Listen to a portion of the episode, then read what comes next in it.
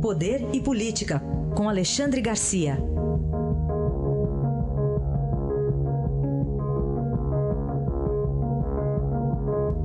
Alexandre, bom dia. Bom dia, Raíssen.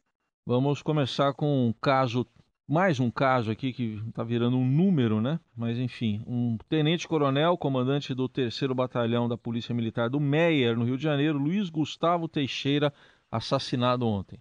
Pois é, Raíssen. O nosso assunto aqui seria política, mas a segurança pública no país é um assunto mais preocupante, bem mais preocupante Ontem, numa palestra para emissoras de rádio e televisão do Rio Grande do Sul, me perguntaram se, como investidor, o que eu faria. Né? E eu mostrando que como a segurança pública espanta investimento. Né? A pessoa não sabe é, sobre sua segurança básica, sobre a sua própria vida. Agora atacam comandantes de um batalhão da PM. Né? Hoje, o, o Exército, Forças Armadas, a polícia estão atrás aí dos, eh, dos assassinos, mas, enfim, o golzinho em que ele estava recebeu eh, quase 20 perfurações de bala. Né? Eh, vai ser enterrado hoje no Rio de Janeiro, e eu espero que lá estejam o governador do Rio de Janeiro, o prefeito do Rio de Janeiro, porque esse caso é político, sim, né? tem muita importância. E eu gostaria, né, aí é utopia, um sonho, que a população do Rio de Janeiro estivesse lá. Né? Só que a população parece que não se dá conta que esse não é um assunto só da polícia. Segurança pública é um assunto de todos. Aliás, está escrito na Constituição que é a responsabilidade de todos.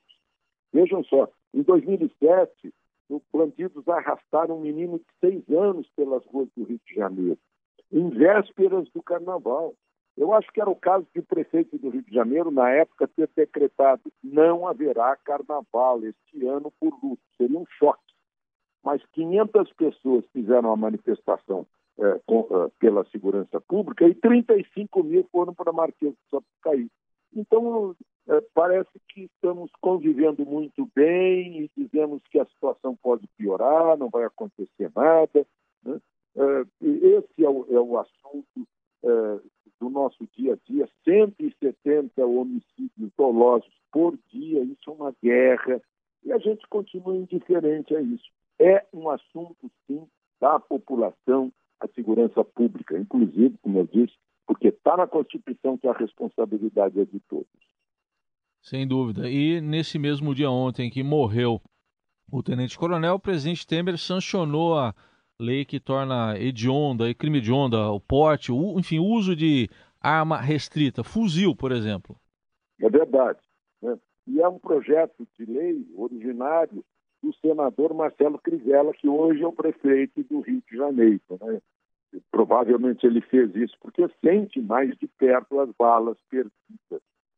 O, o, o presidente Temer hoje já está no Diário Oficial, é, é crime hediondo a partir de agora portar fuzil, né, fuzil militar. Agora, eu não sei se adianta isso, fazer lei. É outra mania nossa, a gente põe no papel e acha que resolveu.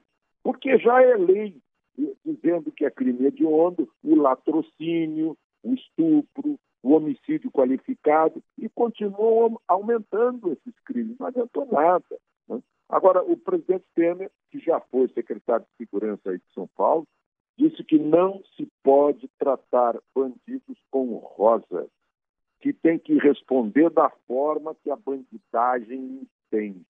Agora, só que ele vai ter que explicar isso para muita gente importante, muita gente de influência em vários meios que ama bandidos e odeia polícia. É isso. Muito bem, vamos ver o resultado prático agora, como é que vai ser disso tudo, né? Fuzis aí aparecendo com muita tranquilidade no Rio de Janeiro. A, a, gente ficou sabendo aí, a gente verificou outro dia uma apreensão na Dutra, quer dizer, passa aí pela maior estrada do país com tranquilidade muitas vezes. O... Passa, pois é.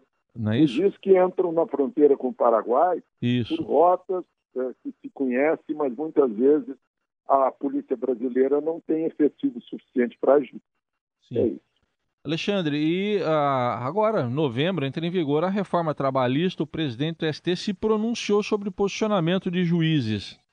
Ele, de certo, não está aguentando mais isso, né? o presidente Gandra. porque dia 11 de novembro entram em vigor as mudanças, a modernização das leis trabalhistas, que são um atraso aqui no Brasil para emprego, para, para a relação uh, uh, empregado e empregador. Vejam só, a Associação dos Magistrados Trabalhistas, a MAPRA, Associação Nacional dos Magistrados, uh, baixou lá um, um, um comunicado dizendo que não vão aceitar, que a Constituição está acima da lei, que não pode ser aceitada, não pode ser aceita essa lei. Né? Agora, bom, em primeiro lugar, são quase 4 mil juízes trabalhistas, se não me engano, e uns 200 decidiram isso. Né? Em primeiro lugar, a representatividade. Em segundo lugar, é um absurdo.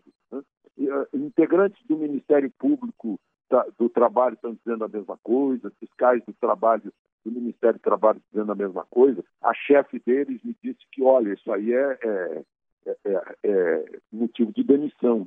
Não vão cumprir a lei, eles enlouqueceram. Uma lei que foi discutida no Congresso, aprovada pelo Congresso, sancionada pelo presidente, publicada no Diário Oficial e que entra em vigor dia 11 de novembro, tem que ser, tem que ser aceita, tem que ser a, lei que cumpre. Agora, se não quiser cumprir a lei, se for valer a força, aí vai valer o calibre mais grosso. As pessoas não estão entendendo do, do, o que é Estado de Direito. Né? Existe uma lei e os agentes dessa lei dizem que não vão cumprir. O presidente do, da Justiça do Trabalho, o ministro Ives Ganda, tem toda a razão em, em denunciar isso. Análise de Alexandre Garcia diariamente aqui na programação da Rádio Dourado. Alexandre, bom fim de semana. Aproveitem o fim de semana.